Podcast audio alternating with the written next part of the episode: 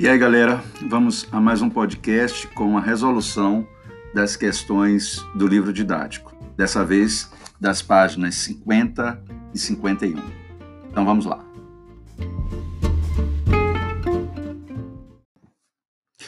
Então, a primeira questão da página 50 pede: explique com as suas palavras o que você entendeu sobre o conceito de tempos modernos.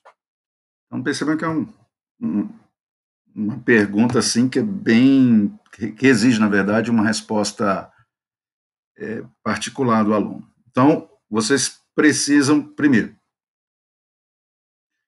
compreender que o, ter, o, ter, o termo moderno pode ter diferentes significados de acordo com, lógico, com o contexto em que ele é empregado. Só que nesse período específico a modernidade vai ser encarada como algo que difere dos períodos anteriores, no caso, o antigo medieval. Então, o texto de vocês tem que correr por esse caminho. Então, na segunda questão, é pedido que vocês façam um quadro comparativo envolvendo a expansão marítima europeia e cinco países: Portugal, Espanha, Inglaterra, França e Holanda. Nesse quadro comparativo, vocês devem colocar informações: início das navegações, navegadores, regiões e resultados. Então vamos tentar fazer por aqui esse quadro comparativo. Então vamos começar por Portugal. Início das navegações portuguesas, século XV. Navegadores: Bartolomeu Dias, Vasco da Gama, Pedro Álvares Cabral, Fernão de Magalhães. Lembrando que Fernão de Magalhães foi contratado pela Espanha para fazer a viagem de circunnavegação. Regiões: América, África e parte da Ásia. Resultados: colonização da América Portuguesa e de regiões da África e da Ásia. Enriquecimento rápido, seguido de decadência. Ok? Então agora vamos para a Espanha. Espanha, início das navegações, final do século XVI. Desculpa, final do século XV. Navegadores: Cristóvão Colombo, Américo Vespúcio. Regiões: Sul da América do Norte, atuais México, Flórida, Texas e Califórnia. América Central, excetuando-se o Caribe. América do Sul, exceto região ocupada por Portugal, no caso Brasil. Colonização da América, o resultado: colonização da América motivada pela busca de metais preciosos. Então vamos pro, para o próximo país, Inglaterra. Final do século XVI, navegadores Giovanni Caboto, principal deles, mas vocês poderiam citar aí o Francis Drake também, Walter Haylick, enfim. Regiões: América do Norte e parte do Caribe. E o resultado, mais adiante, né, seria justamente a colonização das 13 colônias. Vamos para o próximo, França, século 17. Nós temos navegadores Jacques Cartier, Nicolau Duran e Villegagnon. Desculpa, França século XVII não, vamos colocar no século XVI, porque no século XVI eles chegaram ao Brasil. Tá bom? Então, França, século XVI, navegadores Jacques Cartier, Nicolau Durand e Villegagnon. Regiões: América do Norte, atual Canadá, e sul do atual Brasil.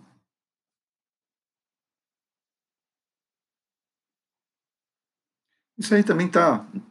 Essa resposta aqui, na verdade, não está tão boa, não, porque além do sul, essa é a resposta do livro além do sul, que seria, não, não, deve ser, não seria o sul, na verdade, o sudeste, quando eles fundaram lá, em 1555, a França Antártica no Rio de Janeiro. Mas aí tem também o Maranhão, por exemplo, depois eles conquistam lá as Guianas, Guiana Francesa, enfim.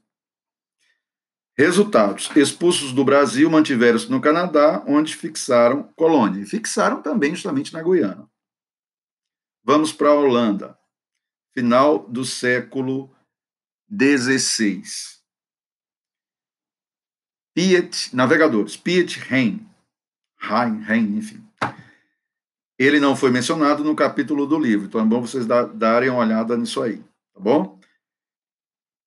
Locais, no caso regiões: América, atuais Nova York Nordeste brasileiro. África, região do Cabo da Boa Esperança, e Ásia, atuais Java, Ceilão e Nova Guiné. Resultados: enriquecimento com o tráfico de escravos e o comércio de especiarias, especialização em atividades financeiras, tornando-se uma das maiores potências europeias no final do século XVII. Terceira questão. Uma pergunta, na verdade, são várias, várias questõezinhas na terceira questão. Analise o quadro que você fez no caderno e responda as seguintes questões. Letra A. Quais fatores influenciaram o pioneirismo português na expansão marítima? Então, vocês podem colocar localização geográfica, próximo ao Atlântico, contato com textos antigos que falavam da existência de outros mundos e da esfericidade da Terra, domínio de técnicas de navegação provenientes dos árabes, transformação de Portugal em entreposto das navegações das cidades da Península Itálica, enriquecimento, enriquecendo, desculpa, enriquecendo o grupo mercantil, centralização monárquica, fundamental para o financiamento das navegações. A letra B pergunta: por que a Espanha só entrou na corrida ultramarina no final do século XV? Então vocês vão responder: porque o governo centralizado só foi estabelecido no final do século XIV.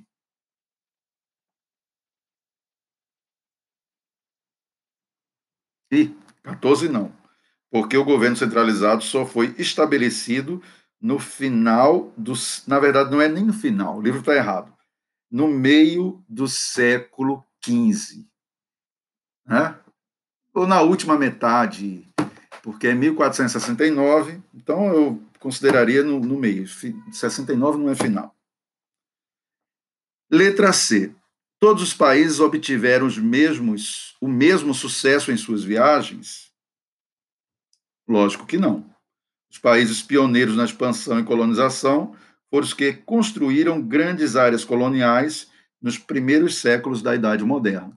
Aí a gente, lógico, pode falar de Portugal, Espanha, Inglaterra, se bem que isso também é muito relativo. Haja vista que portugueses e espanhóis sairão dessa aventura aí, vamos dizer assim, fracassados, principalmente quando as colônias deles se tornarem independentes. A letra D. Por que os ingleses só começaram a disputar os mercados e territórios a partir do século XVI? Então, a resposta seria o seguinte: porque durante o século anterior, Inglaterra e França estiveram em uma guerra e, portanto, não tinham estabilidade econômica para investir nas navegações. Sem falar, logicamente, que os ingleses depois vão participar de uma guerra civil, a Guerra das Duas Rosas. Letra E. Qual foi o papel da França no início da colonização brasileira? Então, na letra E vocês vão falar. Os franceses invadiram a Baía de Guanabara com a intenção de fundar uma colônia, a França Antártica, mas não obtiveram sucesso. Depois entre outras investidas, fizeram uma nova invasão no atual Maranhão, isso em 1612, onde chegaram a fundar a França Equinocial, mas foram novamente vencidos. E a letra F dessa terceira questão pergunta: como a Holanda tornou-se uma potência no século XVII?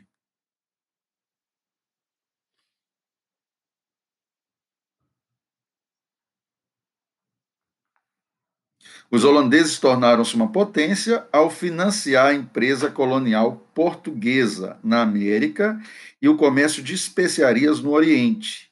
E quando começaram a atuar no tráfico de escravos, de africanos escravizados para as Américas. Então vamos à quarta questão.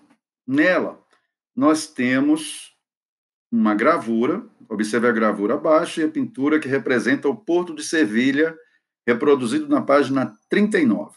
Então, temos três questões sobre essa gravura. Então, letra A. Indique em que período da história europeia as duas obras foram feitas. Consulte a linha do tempo da página 31 para responder.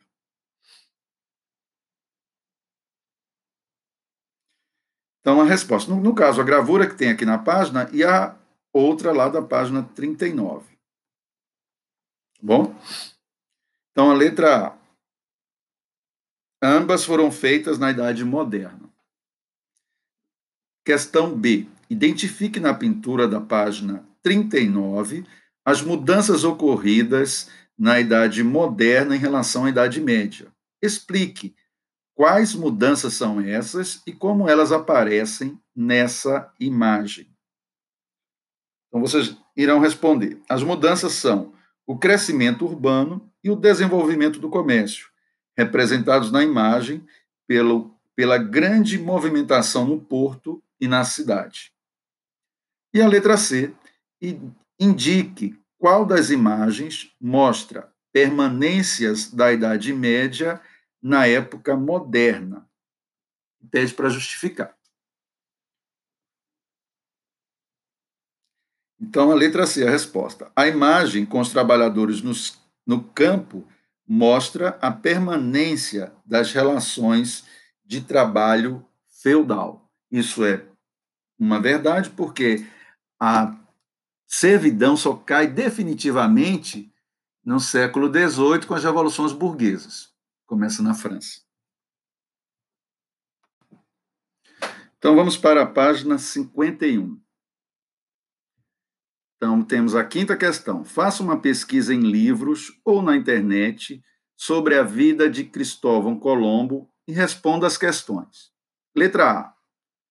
Quais fatores econômicos e políticos possibilitaram aos reis da Espanha financiar as viagens de Colombo? Então vamos à resposta.